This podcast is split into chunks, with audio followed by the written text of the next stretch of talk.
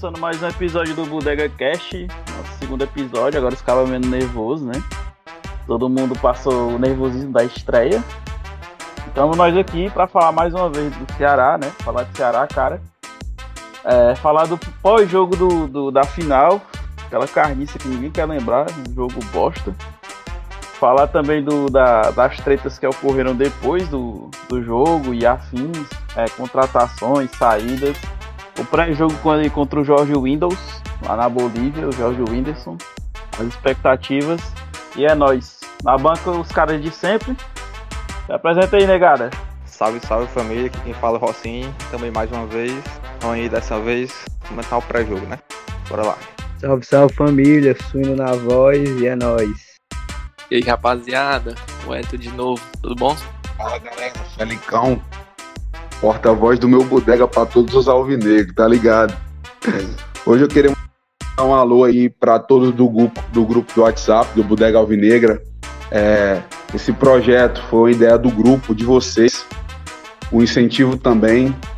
Então, foi, foi tudo organizado por vocês aí para estar tá dando nosso combustível aí para a gente estar tá realizando esse projeto. Também queria mandar um salve especial para minha preta, Carla, infelizmente diagnosticada com Covid, né? E a todos nós do Bodega, o nosso apoio e torcida para que se recupere logo e volte a resenhar com nós. É isso, vamos para mais um. É, rapaz. Bodega! É brincadeira não, a gente tem que se cuidar. Abraço aí pra Carla, é nóis. Espero que a gente se recupere logo. E também de convidado hoje, né? O primeiro convidado do Bodega. Olha, Rock César. Oi. Mano César Rafael. Ceará, cara, mano. Boa noite, boa noite a todos. Feliz de É. participar a primeira vez, sendo o primeiro convidado. Que estreia, viu? Vamos lá falar de Ah, Ceará, né? Aí, Primeira rapaz. vez o cara já começa atrasado, aí é foda, né, mano? Ei, pior Artista, que né? é, Artista. Mas não liga o microfone. o pior que é foda que era só a permissão do microfone, né? Mas se fosse pra Mas mandar áudio né, estourado no grupo, ele mandava bem direitinho.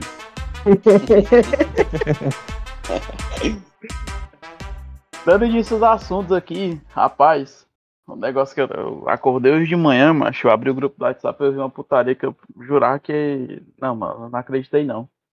Mas como é que o cara é tão carente a ponto de tatuar a taça do estadual, velho? Macho, eu, eu vi um negócio assim, eu fiquei.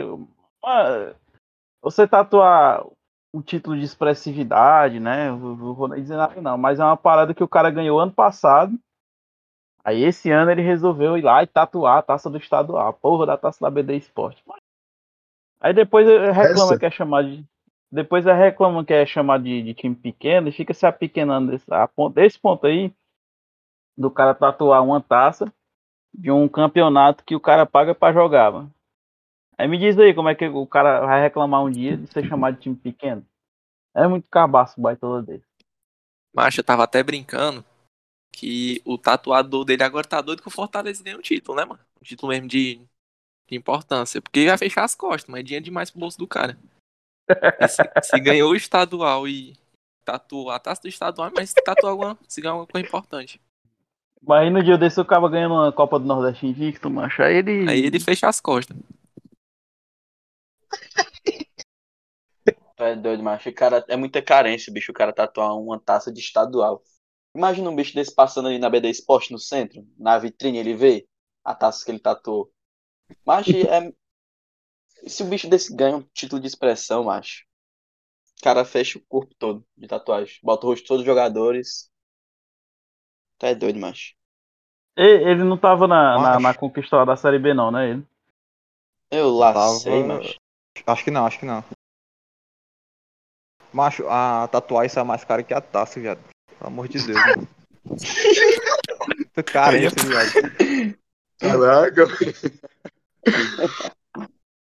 O cara vai levantar uma taça daquela, macho, é só o plástico seco, mas é putaria, mano.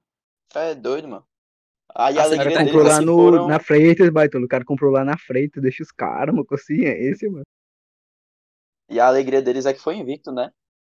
A última vez acho que foi o Ferroviário, na década de 60, eles estão se, se, estão se vangloriando porque conquistaram um estadual invicto. É quase mesmo patamar da Copa do Nordeste, Baitola. Confia. Confia? Assim mesmo, passa adiante. É, rapaz. Mas não, mas o pior que Cara, Vamos achar um negócio que a negada diz que é menosprezar o estadual, mas. É como não, Baitola? Olha o, o jeito que o. Daquele jogo do domingo, mas Você vê que os caras muitas vezes tiravam o pé pra não se quengar, né? A gente vai e olha pra porra daquele gramado ali, mas parece uma pocilga, só a lama. E é foda. E aí, Felicão, o que é que tu tem a dizer sobre aí? Infelizmente, né, o gramado da arena, assunto recorrente, não é de hoje, não é de hoje, que o gramado da arena Castelão está tá desgastado. Cara, é, é mesmo que é futebol de sabão, mas ali é um pré-treino aí para Olimpíadas, patinação no gelo. Você vê que os caras diretamente é, a todo momento caindo, velho. Caindo, gramado feio, feio. E isso prejudica né, o jogo. É, há várias consequências com isso, né? É, o agravante é que, é, como os times aqui, creio eu, que não têm poderio ainda para fazer estádio próprio, a gente tem que usar a Arena Castelão, certo? E mesmo que tivesse um poderio, nem sei onde a gente instalaria um estádio, sei lá, um estádio do, do Ceará, é, para ter um espaço tão grande para comportar um estádio que seja acessível, entendeu? É um problema grande, porque, se eu não me engano, atualmente há três times que mandam um jogo na arena: Ceará, a Estela e o Ferroviário.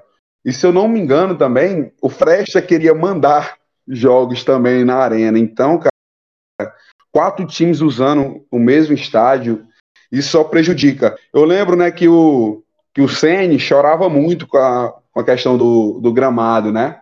Mas eu acho que no fundo ele tinha um pouquinho de razão. O gramado do Rei da Arena tá magoado, magoadão, mas se eu não me engano, eu vi eu vi que depois do jogo eles estavam fazendo um replantio das áreas mais desgastadas do, do, do gramado, né? Para ver se dá uma melhorada. Mas creio eu que nesse ritmo de vários jogos, vários times, a tendência é piorar. Isso prejudica, né?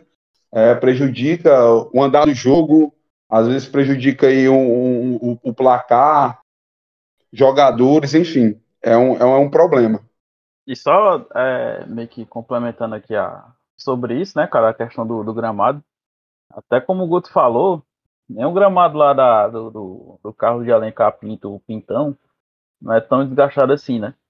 Porque é, eu acho que o problema da, da arena mesmo é questão de abandono, sabe, cara? Porque eu não, não, não acho que é uma coisa é, causada pelo momento que a gente passa, pela pandemia, porque a gente já viu o gramado da, da arena bem desgastado já de outras temporadas, né? Só que a Arena, esse ano, essa temporada, é o único estádio apto a, a receber jogos do Brasileirão, Copa do Brasil e Sul-Americano, né? Então, é meio que assim, o Fortaleza e o Ceará não tem como mandar partidas em outros estádios, né? E acaba muitas vezes acumulando mais jogos por conta do, dos outros times. Longe de mim faltar com respeito para Floresta, para Ferroviária, dizer que eles não têm o direito de usar a arena. Mas eu acredito que se houvesse um investimento da, dos, dessas, dessas outras equipes é, no, os gramados dos CTs e afins, já que não é uma exigência para as competições de Série C e D é menor, acho que era muito mais vantajoso até para os outros clubes, né? Se você ia ter um gramado de mais qualidade, não ia ter aquela aquele gramado horrível da arena, né? E vem sofrendo muito com a, com a falta do PV. Eu acho que o PV, nesse, nesse início de temporada, teria sido muito bem, de muito, de muito boa utilidade, principalmente por conta dos jogos do, do estadual, né? Alguns jogos da Copa do Nordeste que tranquilamente poderiam ter sido lá no PV por conta da, da, da ausência do VAR. É mesmo em, no CT da base do Ceará também, se eles quisessem mandar os jogos lá, acredito que o Ceará não, não iria complicar, não. Pra jogar Série C, Série D, que tem o Calcaia, tem o Atlético. Mas realmente, acho que se o Ferroviário jogar no Castelão, o Floresta tem que jogar no Castelão, porque não faz sentido ceder pro Ferroviário e não ceder pro Floresta. Então acho que vai acabar ficando mesmo pra Ceará Fortaleza e eles vão ir atrás de outras alternativas. Essa questão que o Aurizão falou do abandono, né? é muito nítido, não só a questão do gramado, né? Mas a gente teve é, acontecimentos aí como os incêndios, né? A gente vê que realmente o, a área falta a manutenção não só do gramado, mas da rede elétrica. Então, isso é um agravante grande, porque assim, nunca tinha acontecido isso, né? Mas a gente tinha a presença de públicos no estádio. Então, pelo que eu entendi da situação, é que como parou de público, a galera simplesmente desbandou. Não, agora pronto, não vai ninguém mesmo, deixa lá. Entendeu? É, e, e, e é um descaso, cara. É um descaso, né? Porque a gente paga pela manutenção e tudo mais, e isso tá, tá ficando ao léu, felizmente. É, eu passo a bola pro Rocinha aí para falar um pouco. Só comentando ainda dessa parte da estrutura, né, e tal, que teve incêndio. Cara, é ridículo isso, mano, porque é um estádio de Copa do Mundo. E ele esse ano mesmo estava sendo um dos cotados para ser sede da final do Sul-Americano, né, se eu não me engano. E esses dois incêndios aí, cara, praticamente eliminou todas as chances. Se eu não me engano, agora vai ser lá no Montevideo, né, no Uruguai. E é complicado isso, porque eu não sei se já era planejamento, agora falando um pouco da parte do gramado, mas se foi planejamento ou não, é muito coincidência. É, o Luiz Otávio se machucar, que ele, querendo ou não, o gramado teve uma certa culpa. É, é foda, porque é, a gente vê que vários jogos, é, tanto o Ceará como os outros times, é, os jogadores escorregam bastante. E normalmente os clubes usam disso para se favorecer, mas tanto Ceará como Fortaleza parece que não não se favorecem disso, como acontece lá na Arena do Corinthians, né? E essa questão do Luiz Otávio, cara, é muito coincidência ele se machucar e, tipo, dois, três dias depois já ter o replantio do gramado. E aí entra aquela questão que a gente falou no último episódio, né? É, será que vale a pena usar o time titular no Campeonato Cearense que, querendo ou não, só vale para aumentar o ego do torcedor? Porque a gente já tinha vaga na Copa do Nordeste, pelo ranking, né? É, vaga na Copa do Brasil, então, cara, é isso. Nem a questão de dinheiro, como se não me engano foi o Alex que falou, é. A gente paga para participar do campeonato. Não tem condição de usar o time titular nem clássico. Principalmente agora a gente participando de coisas grandes, como Sul-Americana, é, uma Série A, querendo ir longe na Copa do Brasil, como vai acontecer daqui duas semanas, né, se não me engano, que é o clássico. Então, acho que realmente não vale a pena esse, esse quesito de usar o time titular no estadual e para mim tinha que ter sido poupado, né? Como eu já havia falado. Mas é isso. Cara, sobre a, a lesão do Luiz Otávio era quase que uma tragédia anunciada, né? Porque até mesmo no ano passado você via que tinha jogadores que patinavam. Até no, no, no, no, Ceará, no, final do Cearense do ano passado, o Ceará levou um gol na qual o, o Alisson foi, saudosamente Alisson, né? O Alisson foi tentar fazer a marcação ali na, no início da área e ele vai cair de cara no chão porque escorrega. Às vezes a gente não pode. É, na época até fresquei, né? Pelo jogador. Mas se você não tem um gramado de qualidade, cara, tem como você ter aquela impulsão de voltar para marcar um cara. Você não tem a segurança de correr ali, né? É uma coisa que influencia muito no, no, no jogo, na partida. E você vê que, pelo estilo de jogo, tanto do Ceará quanto do, do, do da Carniça, Aí, muitas vezes os jogadores precisam daquela impulsão ali para puxar um contra-ataque, para voltar para marcar. É uma coisa que impacta diretamente no, no resultado. Né? É, se você for ver, o Ceará teve uma, uma campanha ridícula na, na, na, Série A, ano passado como, como mandante, e isso também tem acarreta uma certa culpa. Óbvio que a culpa 100% não é do gramado, né? Mas você já, a gente já vê o gramado da Arena é, bem desgastado de outras temporadas. Como até eu vi um cara comentando no, nos grupos aí do WhatsApp, não tem condições, mano.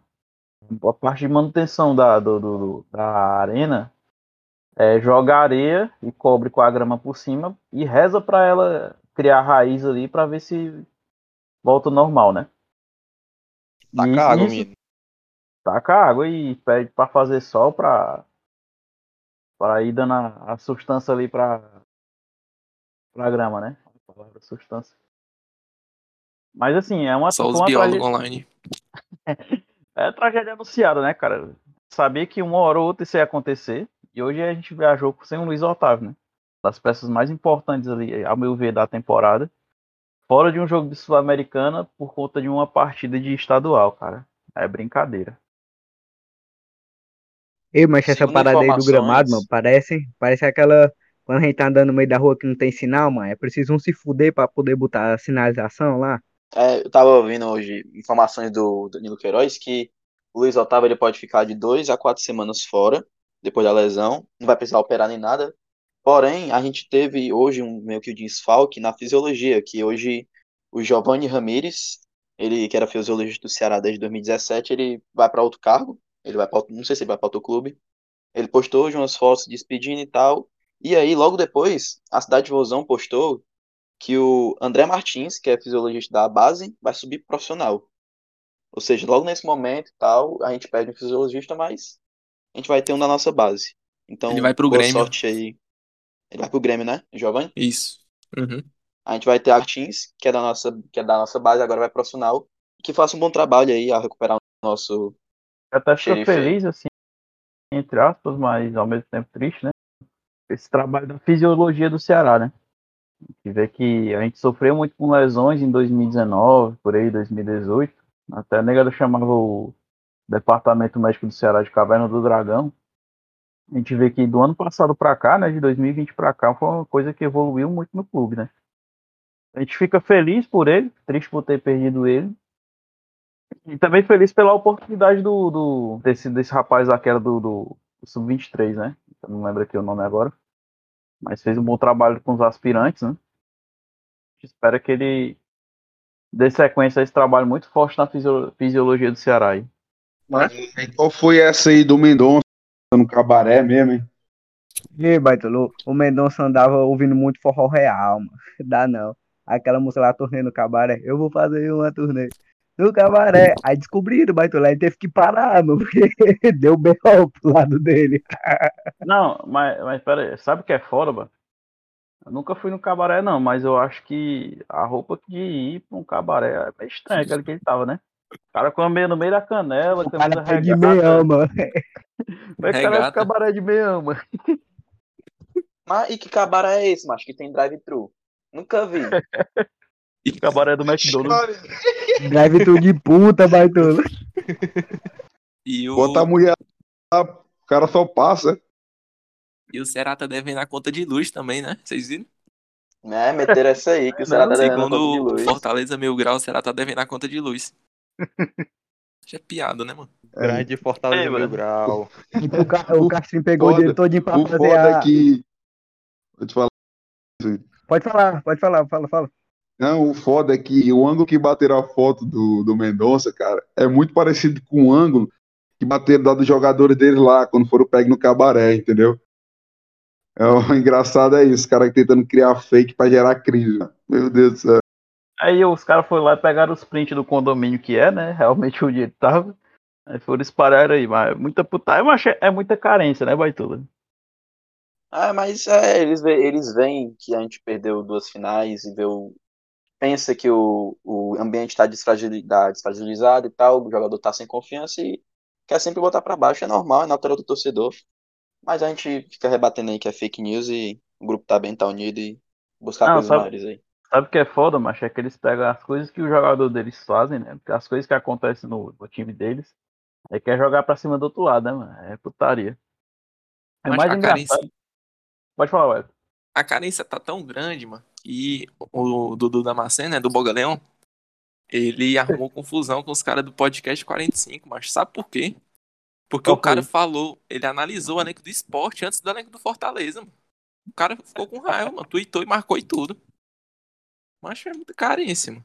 É muita putaria, viu, mano? O cara. Agora, tá- agora o elenco do Gaga arrombado tem que vir no, em primeiro. O Leão é o primeiro do Nordeste. Não, sendo que o tão- podcast de ontem, eles analisaram as finanças do Fortaleza antes do esporte, mano. Os caras nem escutam o negócio. Aí o Barbaço tomou as dores do, do Boga Leão. Mas a confusão tá grande, viu? Mas sabe o que é foda? Eu fui ouvir o podcast 45 quando eu tava voltando do trabalho agora, sabe? Aí lá no começo do, do, do podcast eles dizem que vão, vão fazer a análise de acordo com a ordem do, dos times que eles ficaram na tabela do Brasileirão do ano passado, né? O time deles foi incompetente, mas esse ano agora eles vão lá e fazem uma campanha pra ele ser analisado primeiro lá. É, um negócio tão besta, né, cara? Vai entender. Ah, acho é putaria. E só complementando, mas esse negócio aí do Barbaço, aquele bicho, ele não, acho que ele não gira bem do juiz, não, mano. Engraçado quando a Fox esqueceu o Bahia de citar o Bahia num, numa matéria do ano passado, ele foi lá e fez mó fuzuê no canal dele, né? Oi, pediu união dos times nordestinos. Eu vi os vídeos, ele pediu união. Dizendo que enquanto não fizessem nada, enquanto os times não se unissem, ia começar a mesma coisa. Aí, quando o Bahia foi campeão em cima do Ceará, falou um bocado de besteira lá. Botou um Bora Fortaleza minha porra na final. Mas é assim mesmo. Lailaço, lailaço. É, é o lema lá deles, mano. O negócio do BMP, BBMP lá que eles dizem é Bora Bahia, minha porra. Mas acho, que eu- acho que eu tenho dó de um cara desse. Engraçado que ele fala, né? Mas na hora de ouvir, ele vai lá e sai bloqueando todo mundo, né? É, bloqueou. Acho que metade aqui do podcast tá bloqueado por ele. É o besta. Mas tá Meninão. entalado, né, mano?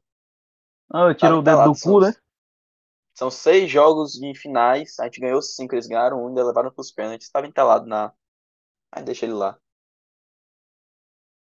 É, virando um pouquinho aqui a página, galera, um ponto que me preocupa muito sobre o jogo de quinta é que é uma pressão em cima do Guto. Não só do Guto, mas como do elenco todo. Porque, assim, é, para mim, agora o trabalho do Guto dentro do Ceará é grandioso, né? Só tenho a agradecer ao Guto. Nunca puxei o fora Guto na minha vida, eu sou a bom do Guto.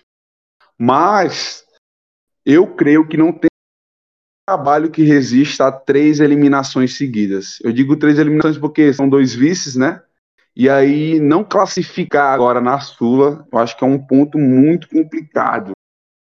Porque assim, cabeças vão ter que rolar, sabe? É, a gente sabe é, que o Guto tem as melhores intenções, né? O trabalho dele é bastante bom, mas três eliminações balança qualquer um.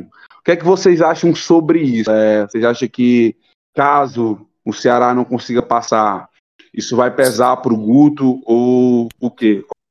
Qual de vocês sobre isso? Mas, Assim, né? Pode falar, Wellington. sim, é, não, só falando rapidinho, que eu acho que, quando falou cabeças vão rolar, eu acho que já começou a rolar, né? Acho que o Viseu já meio que tá descrente que vai que vai renovar, tanto que já tem, tá surgindo boatos aí que o Ceará tá atrás de atacantes, mercado sul-americano, mercado local, depois a gente vai falar um pouquinho mais. E lateral direito também, tem boatos que a gente tá atrás. Acho que as cabeças já começaram a rolar. Porém, eu acho que o Guto ainda tem tem esse essa gordurinha fazendo um trocadilho aqui bem infeliz a queimar até pelo menos a Copa do Brasil, né? O início do brasileiro, porque eu acho que o que ele fez até agora para ser jogado fora por causa de dois campeonatos, sendo que um a gente não usou força máxima e perdeu por não ter a vantagem do- empate. Eu acho bem radical, porém eu acho que vai ter cabeça falando sim, mas não a do Guto. E essa eliminação na Sula, que Deus livre venha, né? Vai pesar muito na Copa do Brasil, viu? Porque duvido muito se o time for eliminado na Sul-Americana consiga uma classificação em cima do rival aí. Cara, assim, na minha opinião, é, eu nunca vi a, a classificação na, na da Sul-Americana como obrigação, sabe? Mas o problema é que a torcida é muito resultadista, sabe? Acho que é uma coisa que a nossa torcida deveria trabalhar bastante. Era essa ânsia exacerbada por resultados, sabe? Porque nenhum time ele entra numa competição, por mais baixo que seja o nível, né? Por mais desni- desnivelado que seja o nível técnico, é, com a obrigação de ser campeão, sabe? Eu acho que a obrigação do Ceará era chegar na final da Copa do Nordeste. A gente chegou, né?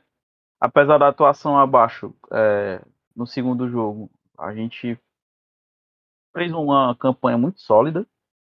A gente saiu é, da competição levando cinco gols, ou foi quatro, alguma coisa assim, e sendo dois desses na, na final, né?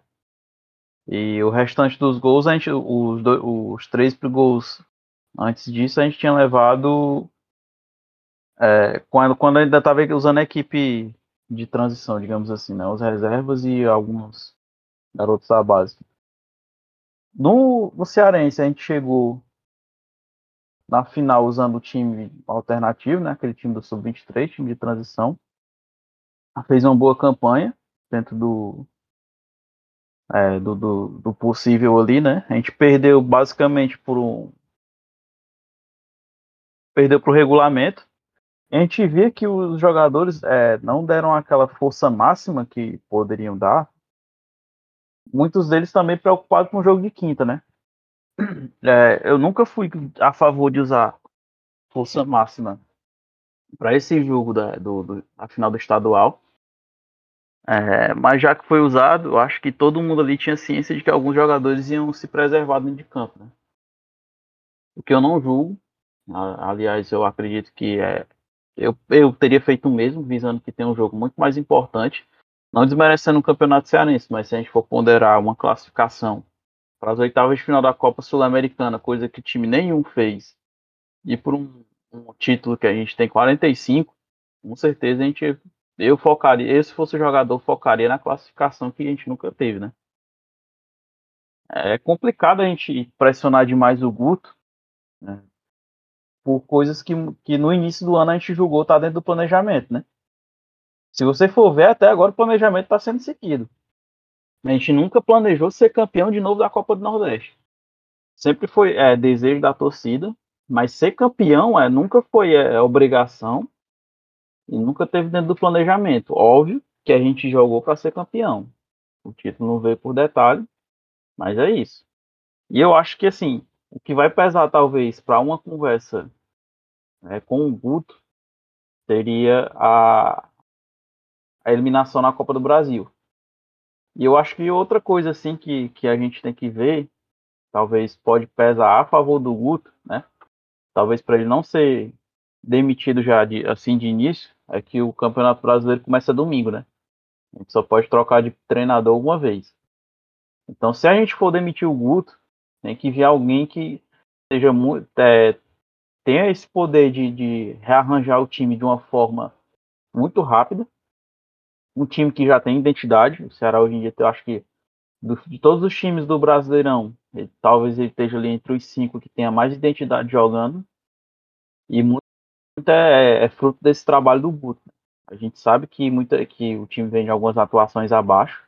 Tem um calendário que vem forçando muitos jogadores. A gente tem elenco para rodar bastante.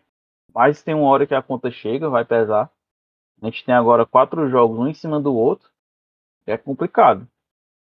Eu sei que muitas vezes o, o, o, o jogador precisa levar uma chamada da diretoria para que ele possa é, desempenhar um papel mais. É, mostrar mais raça em campo, né?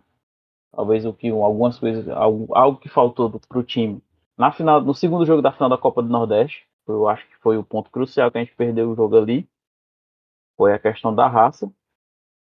Uma coisa que eu não consigo cobrar raça nesse último jogo agora da final do Cearense, né? E, enfim, você já, você já entra no, no jogo se preservando. E talvez para mim o que fosse pesar na, na para uma demissão do Guto, talvez, seria uma eliminação na Copa do Brasil, né? Mas aí eu levanto aquele ponto ainda que eu falei anteriormente. Será se vale a pena demitir o Guto? A gente já começando no Brasileirão? E sinceramente eu não consigo ver nenhum técnico aí que tá livre no mercado nem perto do perfil do Guto. Primeiro porque acho que acontece um pouco do que aconteceu um pouquinho, né, assim, que aconteceu com o Rogério Senna ano passado. É, time de Fortaleza foi montado praticamente todo nas mãos do Rogério Senna. E esse time que a gente tem, apesar de ser muita qualidade, ele também foi montado com as mãos ali do Guto.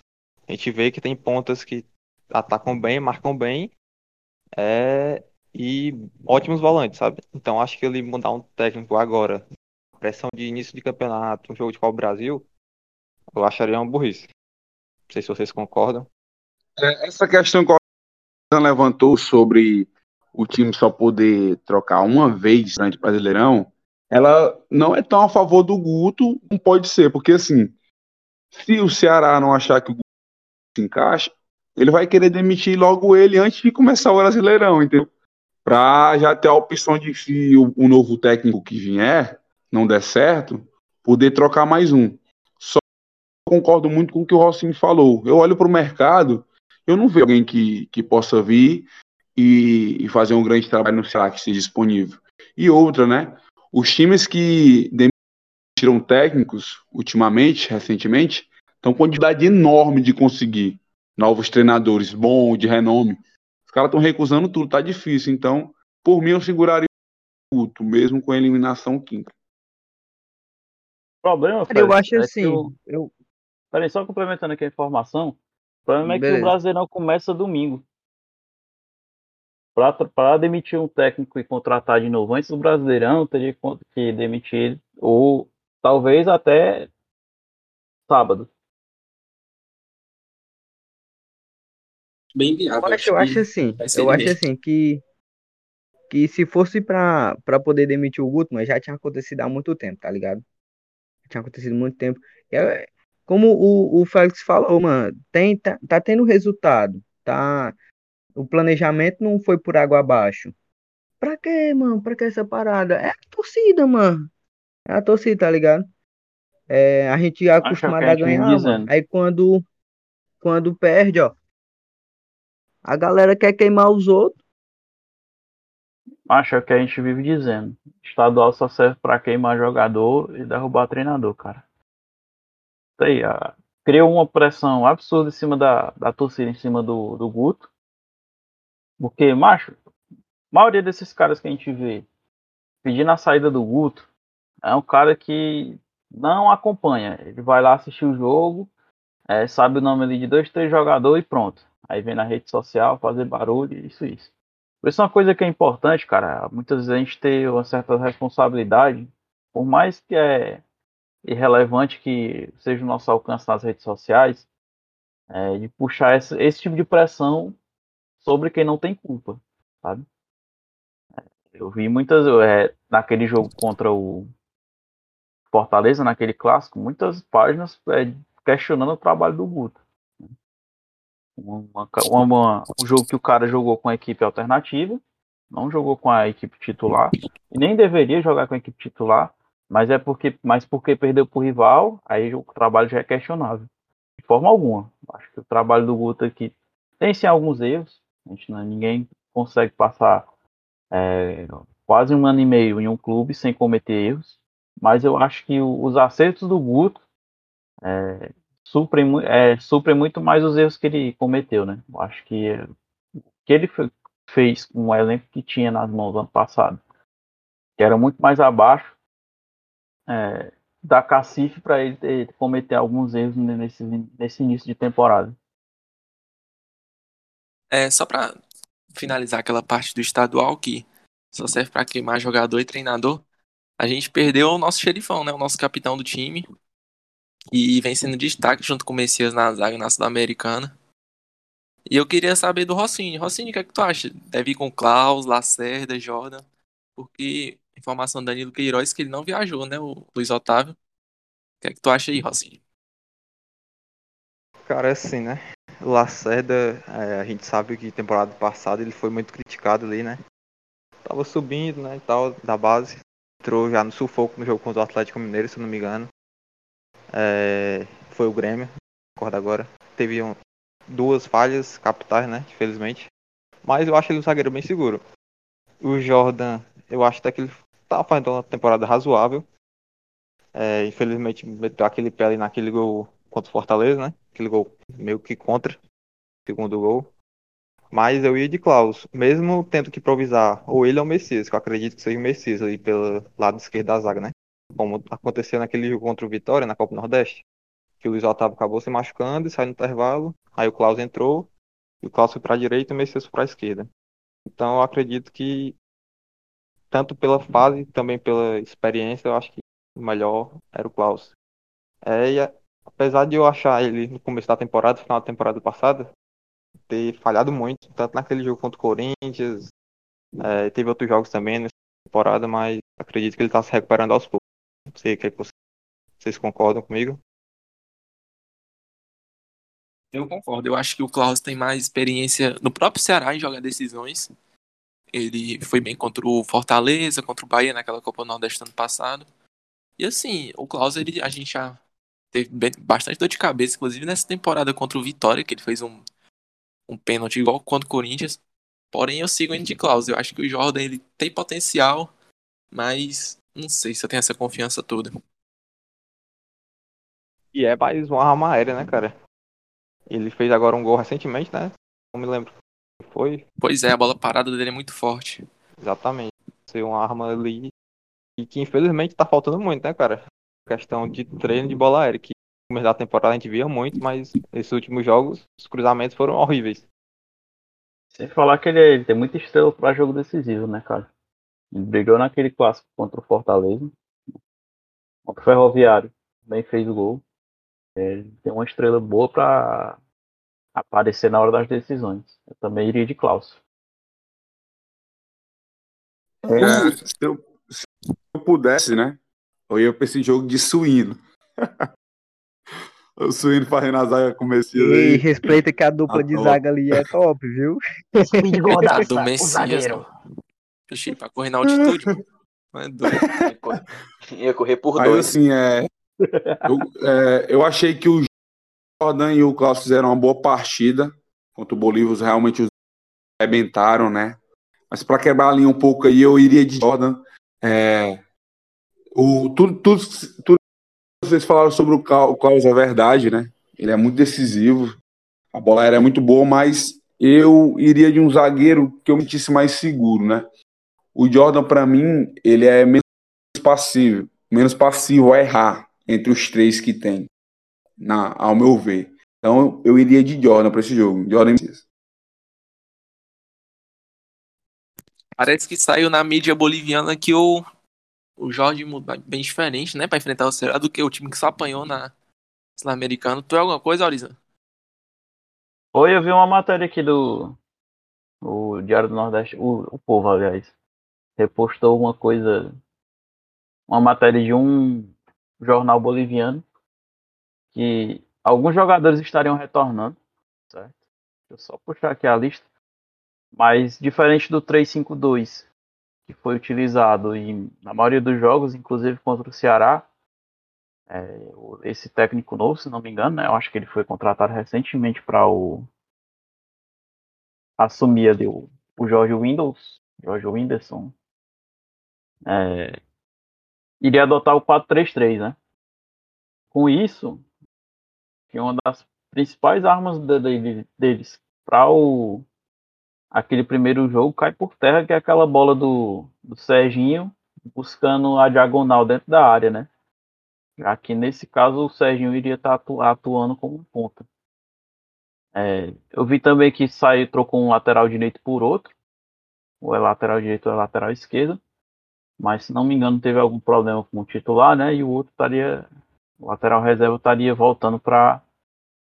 Aliás, não, voltando não. Ele estaria substituindo ele no jogo de quinta-feira. É um time que não tem mais nada a perder, né? Então acho que agora é hora de fazer as apostas. É, não, sinceramente, eu não sei o que esperar, né? Que é um, um time que não tem mais nenhuma pretensão, mas a gente sabe que a classificar a ordem dos classificados ali no grupo, né? Ele vai estar alterando a cota de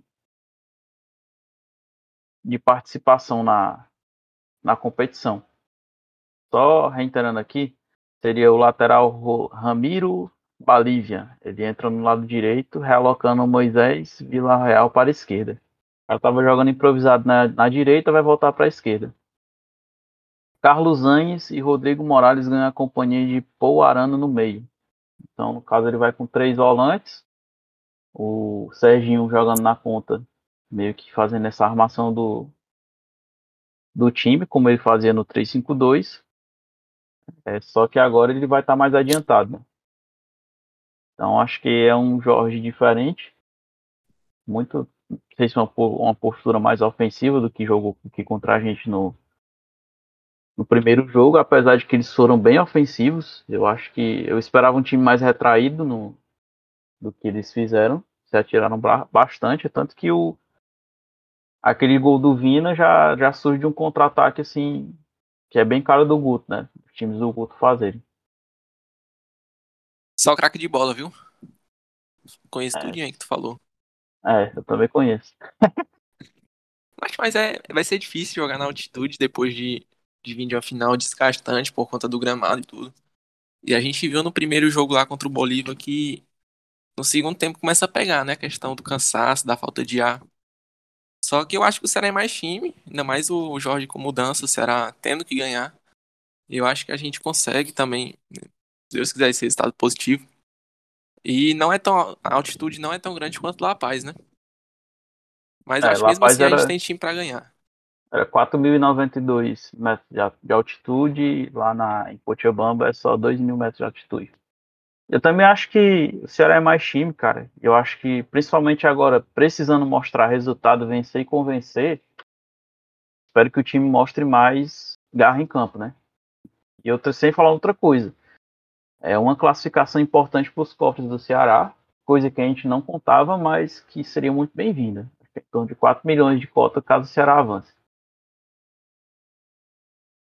Pois é, agora esquecendo um pouquinho a, a Sul-Americana, né? Esquecendo o modo de falar, porque quinta-feira já tem. Domingo já começa o Brasileirão. Vai ser transmitido, inclusive na Vez Mares. E é contra o Grêmio. Aí, o Ceará, pelo que eu vi na reportagem do Danilo Queiroz, a gente só. O time só vai treinar sábado. Volta, volta de, da Bolívia sexta-feira e sábado já, já tem um treino preparatório para a partida. E acredito que pelos, pelos, pelo desgaste né, do jogo, dependendo de como, como for, se o time vai, vai correr até o final atrás do resultado, o desgaste vai ser bem grande. E pode ser que surjam alguns, algumas mudanças no time titular, por exemplo. Bruno Pacheco vem jogando bastante, Gabriel Dias vem sendo bem utilizado também.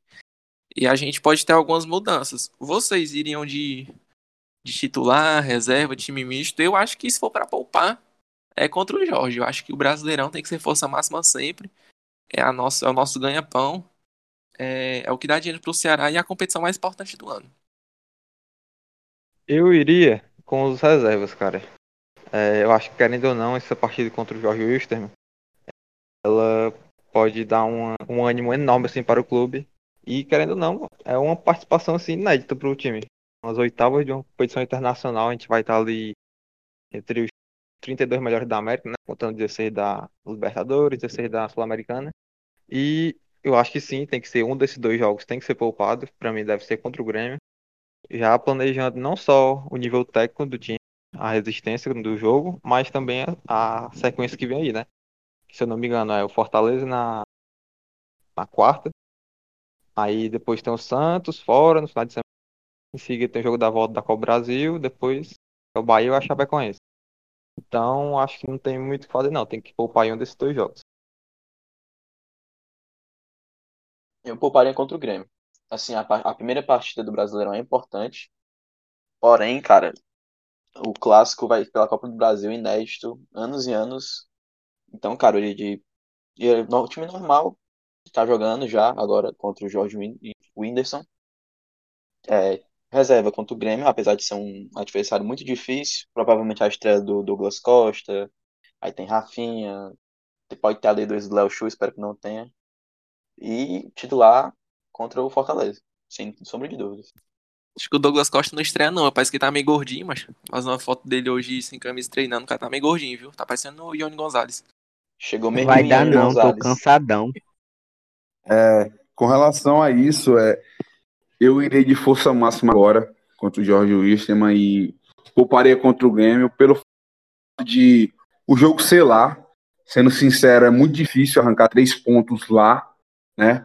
Eu creio que o nosso time reserva, né, aquele que jogou em La Paz, ele, ele tem condição de, de trazer pelo menos um empate de lá. Então, como a gente vai ter clássico da, da Copa do Brasil logo em seguida, né? Eu pouparia contra o Grêmio e iria com força máxima para o clássico também, porque a Copa do Brasil também é uma fonte de renda, né? Muito alta. Então, é, eu iria dessa forma: titular contra o Jorge, pouparia contra o Grêmio, que eu acho difícil a nossa chance de vitória nesse jogo, e força máxima no clássico, vamos para cima. Só uma correçãozinha que o jogo domingo é, é aqui, no Castelão, 4 horas da tarde. Cara, eu, eu pouparia no Grêmio também, tá ligado? Porque eu até comentei isso no, no, no comentário de um cara lá no na página do Instagram do, do Ceará. Ele dizendo, ah, tem que contratar a gente logo e tal. Mano, a gente, não sei vocês, mas eu eu confio muito no, no, no banco que a gente tem, no time alternativo, né? Que a gente sempre vem colocando aqui.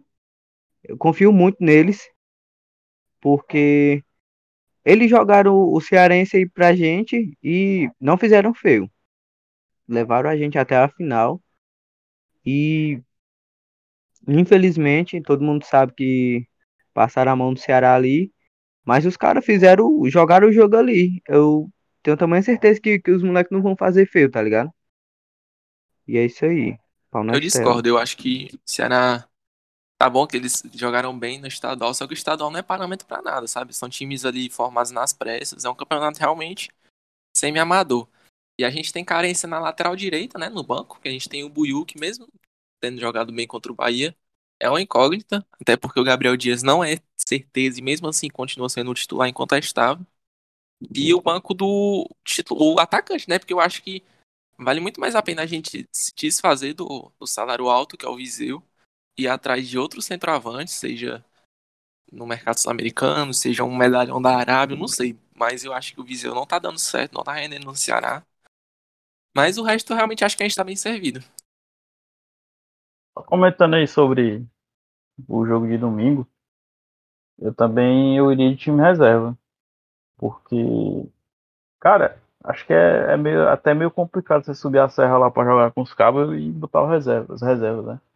E eu acho que se fossem poupar, eles teriam nem viajado. E eu não sei, não faço a mínima ideia como o Grêmio vem. Não sei se eles. Eles já estão classificados na Sul-Americana, né? Acho que Ah, até. então. Foi o primeiro a ser classificado. É, acho que é, o empate é, é lucro. A gente conseguir tirar um ponto do Grêmio pelo elenco que tem, pela fase que tá. E sinceramente, se o time joga, o time reserva jogar com a que jogou lá em La Paz, consegue tranquilo com o Grêmio. É, e também lembrar que o Mendoza joga na quinta, né?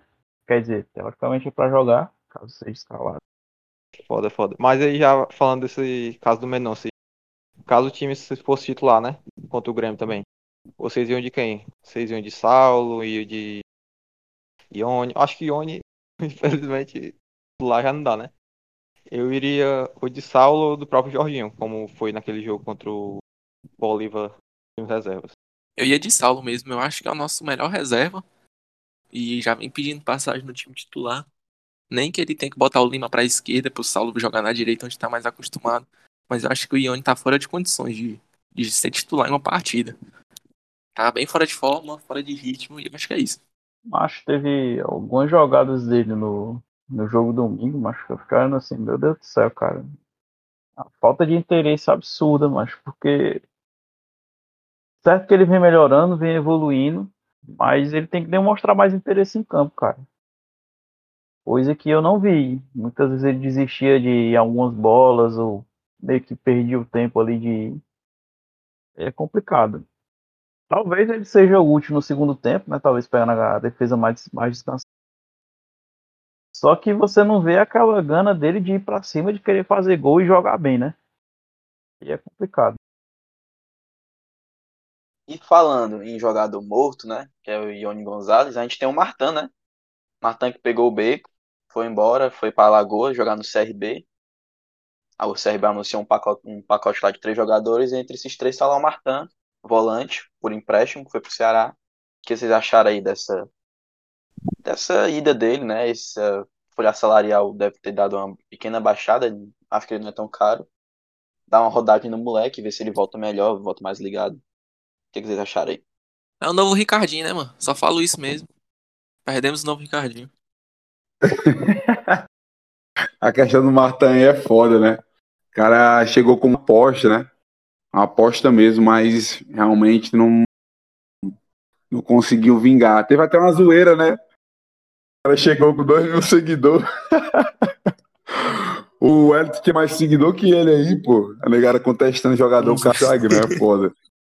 Mas a verdade é que é, a, a passagem do Martin até aqui foi pífia. O cara desceu pra jogar nos aspirantes e o cara foi banco nos aspirantes, cara. Isso eu, eu não engulo isso, velho. Muito, velho. Então a gente vê que não bateu, sabe? Não, não deu liga o Martin com o Ceará, na minha opinião. Eu lembro, macho, na época, antes de contratar, tava todo mundo especulando, especulando. Aí disseram, é um jogador da Europa, novo. Aí quando foi ver, chega o Martin. Eu crente que era o Lucas Leiva. Especular até aquele Sandro que jogou no Tottenham. da, da China, mano.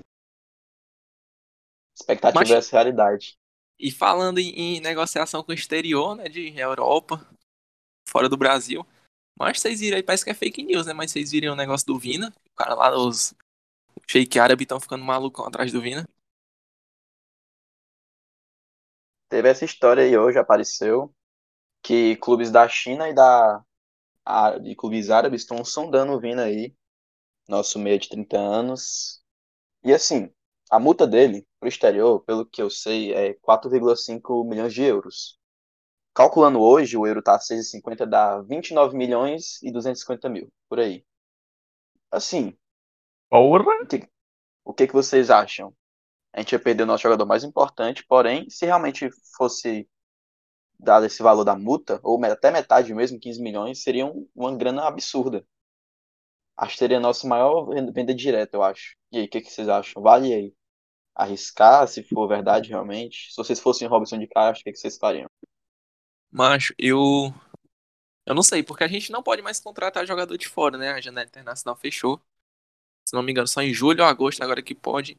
E no mercado nacional, cara, não tem ninguém pra substituir o, o Vina, a não ser que o Jorginho desencante aí. Eu gosto, eu gosto bastante de futebol daquele Bruninho, que foi pro Juventude, pertence ao Atlético Mineiro. Mas mesmo assim, acho que pra substituir o Vina é muito difícil, mas é muito dinheiro. O que é que tu acha, Aurizan? Cara, a gente até brilha os olhos, né, mano? Mas, assim, eu acho tiro no pé, sinceramente. Apesar dele ele tá um pouco abaixo, né, como diz a torcida, eu discordo. Mas, cara, não tem quem, quem substitua o Vina, cara. Você olha assim, o Brasil tá bem carente de meias. Principalmente com a característica dele, que é aquele cara que pensa o jogo e finaliza, né? Tem um bom porte físico, consegue trombar bem ali com a, com a dentro da área. E é o passe refinado dele, cara. Acho que eu não, eu não vejo ninguém na, atualmente com, essa, com esse poder de, de substituir ele. É, talvez um Zé Rafael, que é muito inacessível, mas é, mesmo assim o Zé Rafael não tem essa característica de pensar bem o jogo tão bem quanto o Vina faz. É, é aquela coisa, né, cara? A gente pensa assim, mas se vier para acontecer, é bem muito para que o Jorginho consiga é, desencantar e apresentar um bom futebol. Eu acho que talvez se a gente der mais rodagem a ele, ele pode sim apresentar.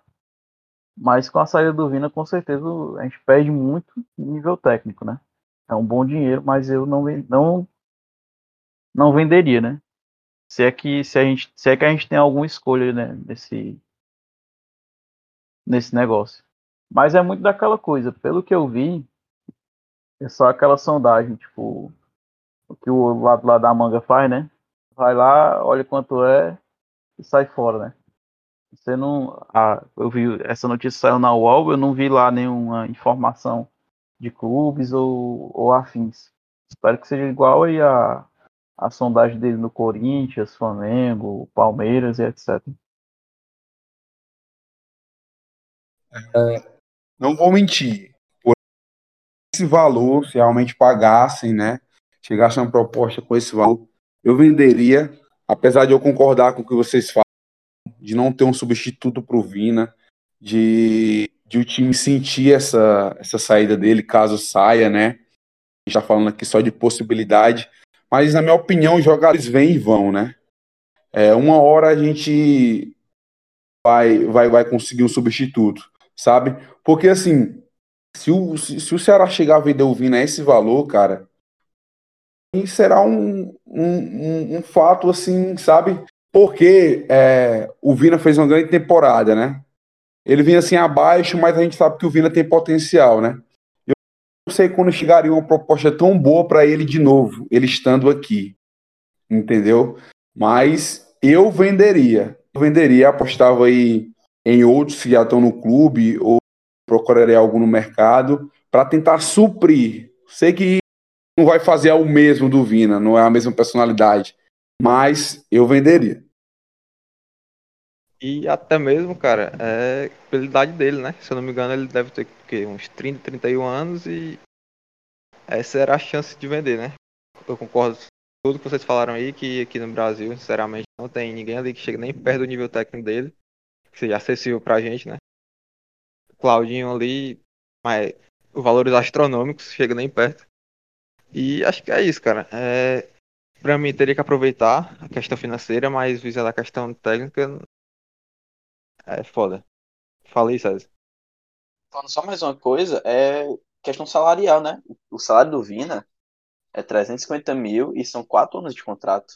Quatro, até acho que são quatro anos, se eu não me engano. Ou seja, ia economizar muito dos cofres. 350 mil por mês não é um negócio simples, sabe? Aí outro, ele tem 30 anos, o jogador tem que fazer o pé de meia dele lá, o futebol paga muito bem. Então, assim, eu não sei se seria um tiro no pé, mas acho que seria um tiro meio no escuro. Seria 880. A gente ia, ser muito, ia dar muito bem ou dar muito mal. Mas eu acho que se chegasse uma proposta de até mesmo 15 milhões, metade da multa, acho que poderia ir embora. Com toda gratidão. E a gente, e a gente viu aí em 2019, né? Nosso craque, na época era o Galhardo, saiu praticamente de graça. Foi o que? Vale foi canalice, né? Pois é, Só sai se pagar a 2 milhões. multa. No máximo ali que ele fez foi favorecer ali o Inter, a venda do Charles, né? No Foi Charles e. Klaus. Foda, viu? Canalha. Acho. Pior, cara, é que eu- meu maior medo não é nem questão de chegar a outra proposta, não, sabe? Porque eu sei que se ele apresentar o mesmo futebol ou algo parecido no Brasileirão, com certeza vai chegar outra. O meu medo é a questão de não achar outra peça à altura. Eu acho que a gente fez uma aposta muito grande, é, confiado né, na renovação. É, e eu não sei se, se a gente te- talvez seria o mesmo desempenho se ele saísse, sabe? Tanto pela questão dele da, da importância da figura dele, né, dentro, do, dentro de campo, como a gente comentou no podcast passado, quando ele deu aquele start ali para voltar a jogar bem, para se entregar, que o resto do grupo viu aquela garra dele, você viu que o time foi outro contra o Bolívar, né?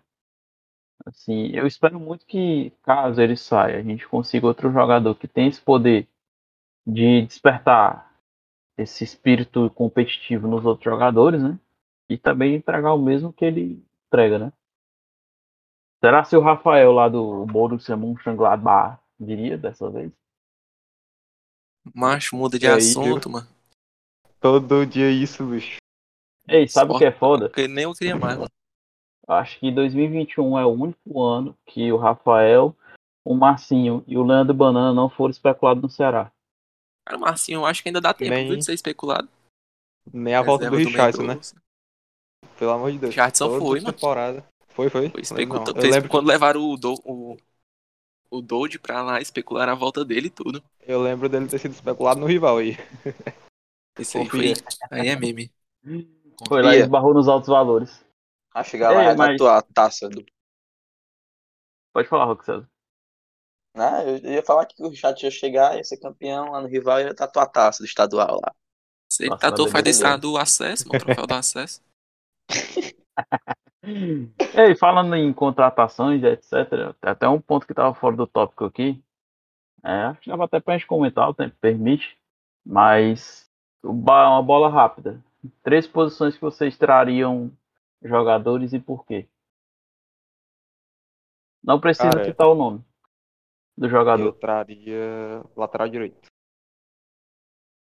Porque, na verdade, é, acho que é a, a- posição que a gente tá mais precisando ali é no, da do Gabriel Dias, que ainda acho ele meio inconstante.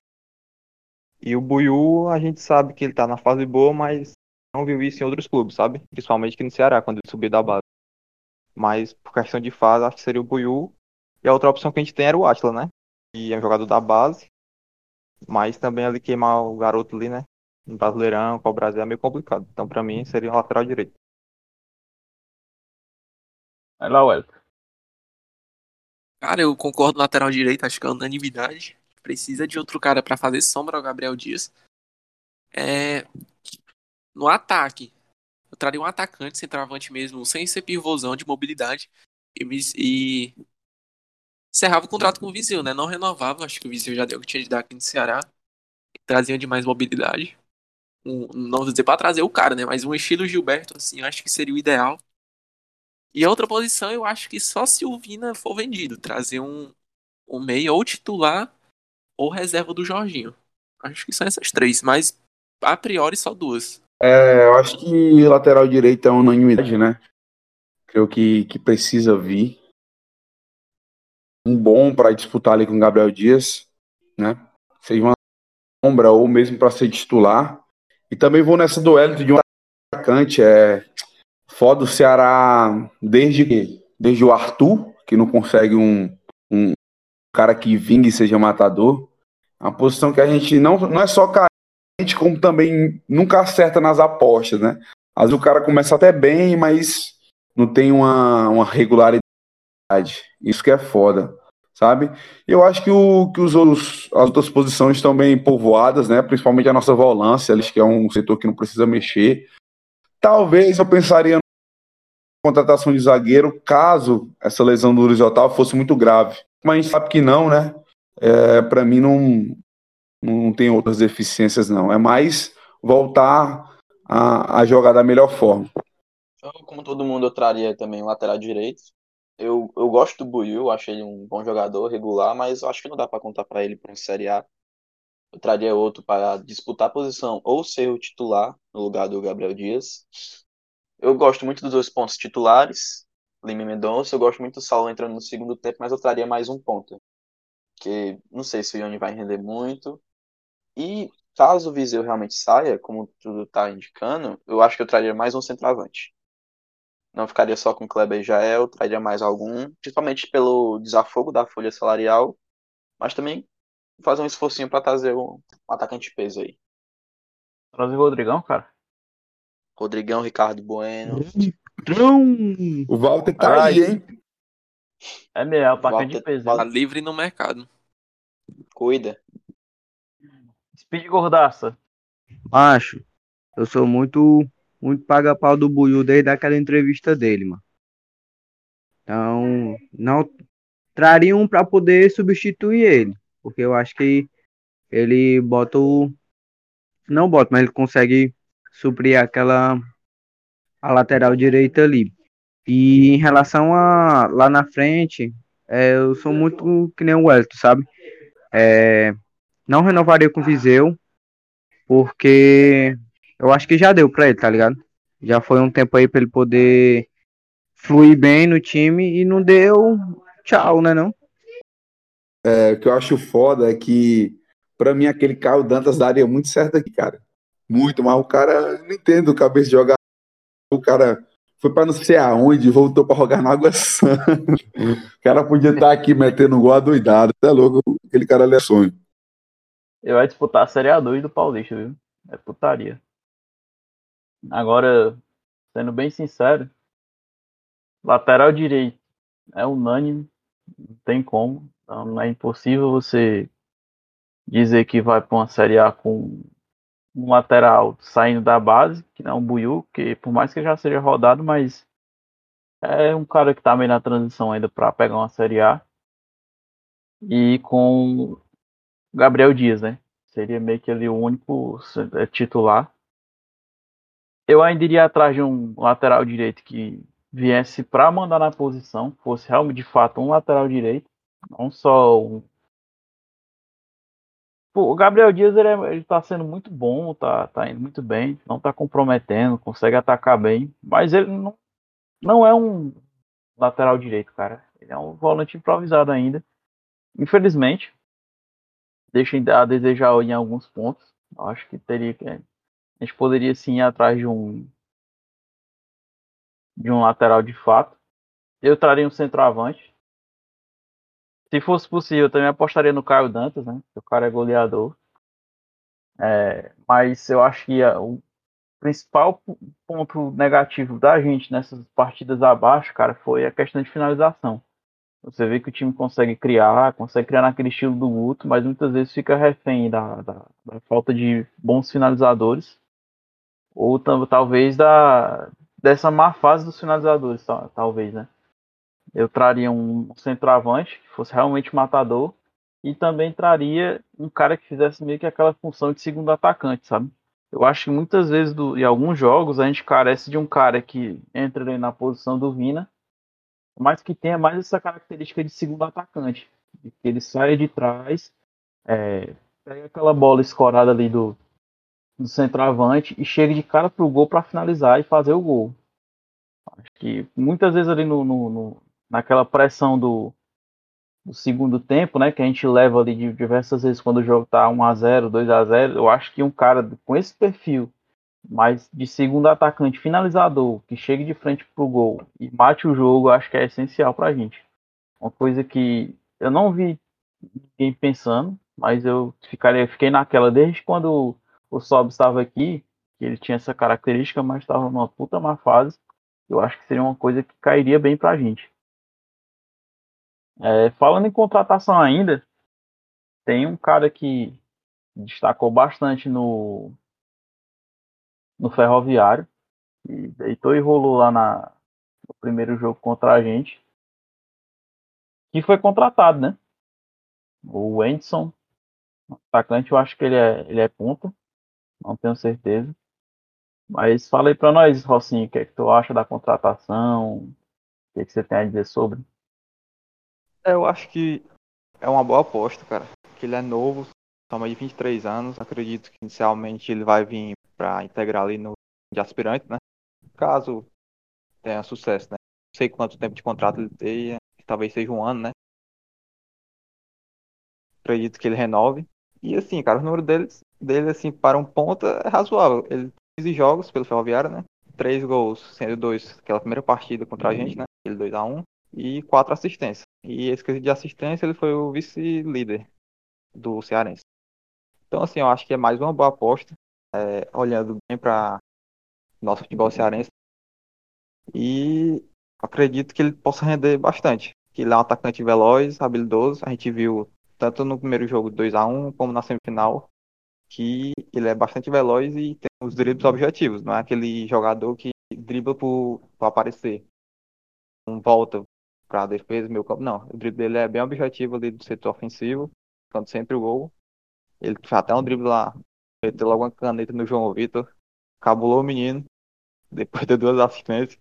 Mas é isso, cara. Eu acho que é- tem tudo pra ir bem ali no time de aspirantes. Quem sabe próximo ano, ou até mesmo numa falta de pontas em boa fase, ele possa render principal aí.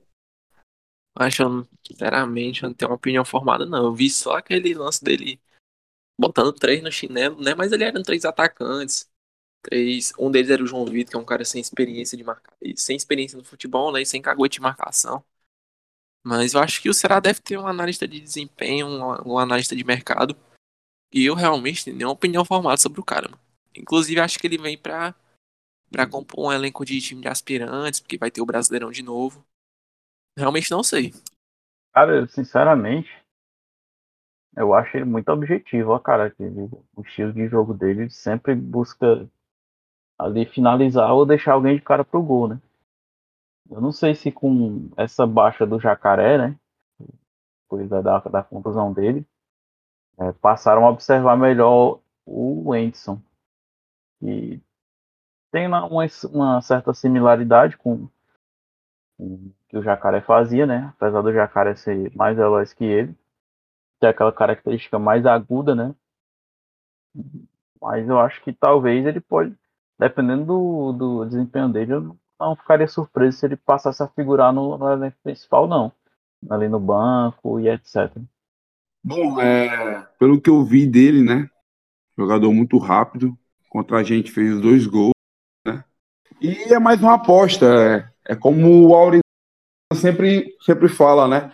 O Campeonato Cearense ele é bom por causa disso, né? Para mostrar alguns jogadores, né? A gente aposta e, e vendo o que vai dar. O Kleber foi, um, foi uma bela aposta. Teve um pico ali, um auge. Infelizmente não está conseguindo render. Mas esse cara aí, esse Wendel, eu vejo que ele tem muita vontade, né? Era um desejo dele jogar aqui no Ceará. Né? À toa que ele deixou de ir pro, pro rival, né? E eu incluiria ele no elenco aí. Eu creio que pode ser uma boa opção, principalmente com essa suspensão do Mendonça, né? E eu, eu meto fé, não vou mentir, meto fé. E, e é até bom, cara, ter jogadores assim, né, que tem vontade de vestir nossa camisa, que mostra o desempenho do Saulo, né, cara? Que o Saulo, todo jogo que entra, entra com raça, dá o sangue, divide toda a bola. E isso, no elenco, assim, em alguns casos, a gente vê que ainda falta. Mano, assim, o campeonato cearense, como o Félix falou, isso é muito, é muito bom, porque revela muitos jovens e tal.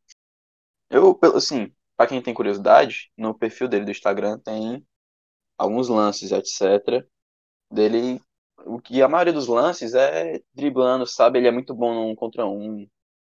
Tipo, é aquele moleque que corre muito, dribla muito. Eu acho que é uma uma boa aposta, os aspirantes. Quem sabe o Guto vê uns treinamentos, vê alguns jogos, chama ele pra treinar profissional, vai integrando ele aos poucos ao elenco. Que seja aí uma grata surpresa, tá ligado? Mas e outra, né? O Pivete vem instigado, né, pra cá. Vem instigado aí, pronto pra mostrar serviço, né? Como o Félix até falou, ele deixou até o rival pra poder para poder vir pra cá, porque o moleque ele quer, sabe que aqui ele vai poder render, né? Aqui a galera bota, vai, mas eu, eu tenho certeza que uma galera vai botar fé nele, tá ligado? Vai chegar o moleque a crescer e se firmar aqui como foi o Saulo, tá ligado? E tem até uns prints aí dele questionando alguns torcedores depois daquela primeira partida é, sobre perguntando se ele tinha chamado a atenção, né? Acho que desde, desde o, quando ele foi jogar aquele primeiro jogo, ele já tinha uma intenção de mostrar serviço para que possivelmente talvez ele viesse para o Ceará, né? Eu acho que a gente adquiriu muito essa característica de conseguir dar, de chegar e dar oportunidade a esses jogadores que estavam ali naquela de conseguir acertar um time de Série A para poder crescer, né? É, o Ceará até recebeu proposta do Kleber, né? Mas ele optou por não vender. É, ele tem os seus altos e baixos, mas eu não vou julgar o cara, porque ele, querendo ou não, é, um, é inexperiente, apesar de ter jogado uma Série A. Eu espero que ele se firme de hoje em diante e continue mostrando interesse de estar tá evoluindo cada vez mais. É, a gente fez um, uma caixinha de perguntas né, no Instagram para alguns torcedores estar mandando aí sua dúvida, perguntando sobre alguma opinião. Eu vou responder aqui a pergunta da Débora. Tá? Ela perguntou assim: Olá, amigos, sobre o clássico da Copa do Brasil. Como vocês avaliam o jogo e vocês já acham que o Ceará tem condições de ganhar? Tomara que sim. Esse clássico sim vale alguma coisa. É, com relação a isso, é, eu tenho a plena convicção de que o Ceará tem totais condições de ganhar o jogo. A gente sabe como é clássico, né? 50-50, independente de qualquer fase. Para mim, esses jogos do Cearense não são parâmetros, não diz nada do que o Ceará pode fazer contra o Fortaleza. Mas, assim, no momento, o, o, o, o lado psicológico está com eles, né? Mas para mim não diz nada. O Ceará tem totais chances de classificar. Creio que para mim vai ser um jogo pegado, daquela forma que o Clássico Rei está sendo, né? Um jogo de muito estudo, decidido no detalhe, mas a gente tem totais chances de passar. Eu estou confiante porque isso para mim vai ser um divisor de águas para o Ceará na temporada. Particularmente, se o Ceará não se classificar, Deus o livre, eu não vou ter muito clima porque vai ficar uma coisa muito chata, mas tô otimista, creio que a gente vai com força máxima, vai dar o melhor e vamos buscar essa classificação. Eu vou ler aqui a pergunta do Erix Lima, RX Lima 0.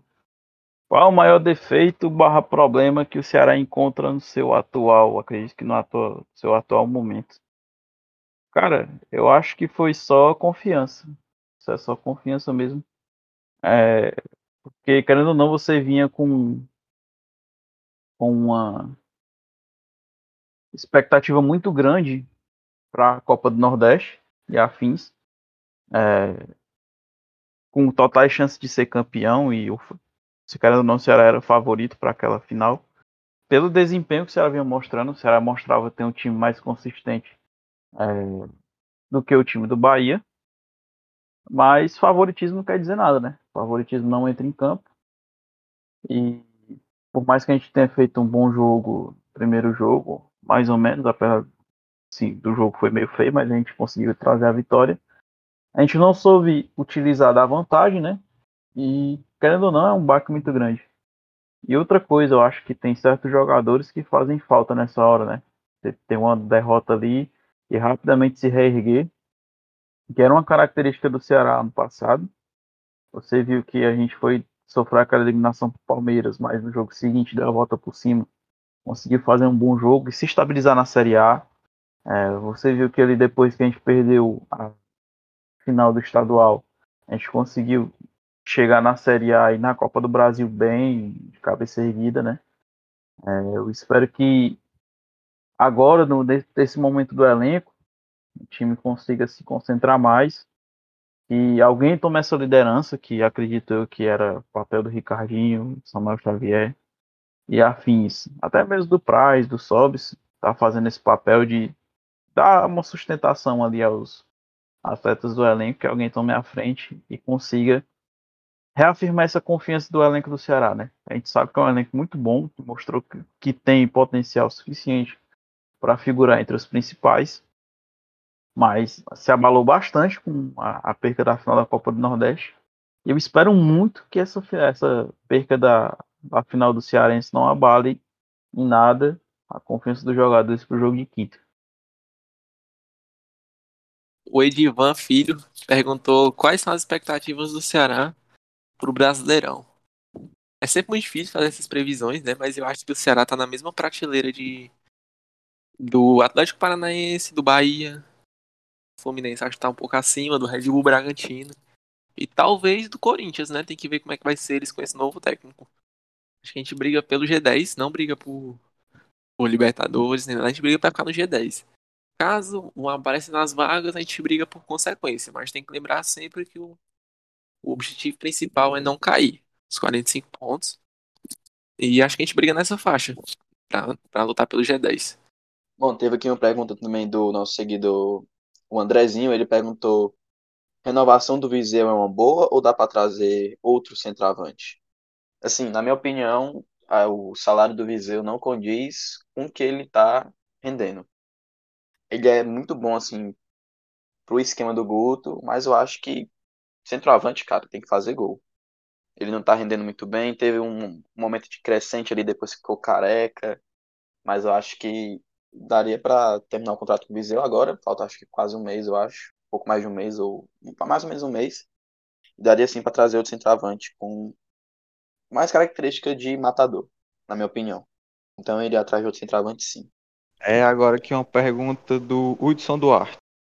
Saulo do Pratinho ou Mendonça para o jogo contra o Jorge? É, como os meninos falaram aí, né? Parece que o Mendonça vai poder jogar quinta-feira, né?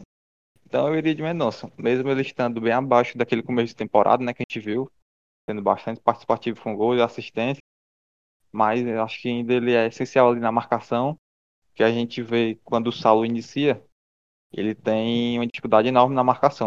Muita falta. Então, assim, o jogo de Sul-Americana, o pegada é meio complicado iniciar com o Saulo. Então eu iria de Mendonça. O Juan Vieira, ele perguntou se o importante agora para o time é parar de priorizar o time campeonato pequeno, mas eu acho assim, que já passou-se o tempo que o Ceará ele tava pensando muito no cearense, né? E até como a gente comentou aqui, só serve para poder queimar jogador e, e, treinador. Mas eu acho assim, que já tá na hora de, de parar de priorizar, tá ligado? A gente já não tá nem priorizando e ficar nessa, ah, prioriza não prioriza. Mas eu ligo, foda-se. E bola pra frente, vai no, no que tá mais importante, que para nós é a Sula. Agora que finalizando as perguntas, vamos aqui para do Diego Oliver. Acha que dá resultado trazer um cara de 36 anos argentino? Cara, sinceramente, ele é artilheiro lá do Campeonato Chileno, né? E, cara, se ele tá numa boa fase e tem uma certa idade, eu acredito que ele não, não venha por um alto valor. Então, por uma temporada, acredito que vale a pena sim investir, principalmente se o Viseu realmente não renovar, né? É uma aposta, mas acredito que seja um bom nome, visando brigar ali titularidade com o Rael, com o próprio Kleber. Tem uma pergunta aqui do, do canalha do. Do Pedro CSC 085. É o famigerado gordinho lá do grupo. Eu acho que ele ficou testando essas coisas aí e não conseguiu. E ele chegou perto dessas paradas aí. Eu só tenho uma coisa a dizer pra ele, meu amigo, vá se lascar aí bem muito, seu. É Pô. Pegue mesmo. só na minha pinta, pronto. Pronto, pega só aqui, balança com as duas mãos, igual aquelas cordas de cross. Salve aí, pai. Salvação alvinegra para todos. Se o Ceará perder esse jogo de quinta-feira, tá lascado. Bota o Guto pra fora. Todo Bota jogador. essas cartas antizinhas aí na mesa. Olha o Bota, bota, o, Vai levar uma bota o terceiro time. Bota o terceiro time, porque os medalhão não estão jogando nada. Perdeu dois campeonatos, era pra ter ido embora, era o Guto com todo mundo. Valeu, pai. Passa adiante. No mais, nosso segundo episódio aí. É, gratidão a todos que ficaram, a todos os acessos no primeiro. Apesar da pouca divulgação que a gente fez, a gente teve um feedback bem interessante, né? Espera cada vez mais dar continuidade no projeto. É, buscando sempre estar trazendo coisa diferente aqui, a gente tem tá planejamentos aqui e cada vez está melhorando. É, no mais é isso. Parem, divulguem, compartilhem no WhatsApp. A gente está no Spotify, no Anchor, no Google Podcasts. Em breve a gente vai estar no YouTube também. E a gente conta com a força de vocês para fazer cada vez mais o Bodega Cash é, alcançar mais torcedores e valorizar cada vez mais a mídia independente do Ceará. Valeu, galera. É nóis. Valeu, valeu. Tamo Valeu, junto. valeu. Valeu, valeu, Farias. Faria. Tamo junto, família. Tamo junto. Valeu. Até a próxima aí, se Deus quiser, classificação na Sul-Americana. Olha o Amém. dedo. Amém. Aí o dedo do teu cu. Valeu, família.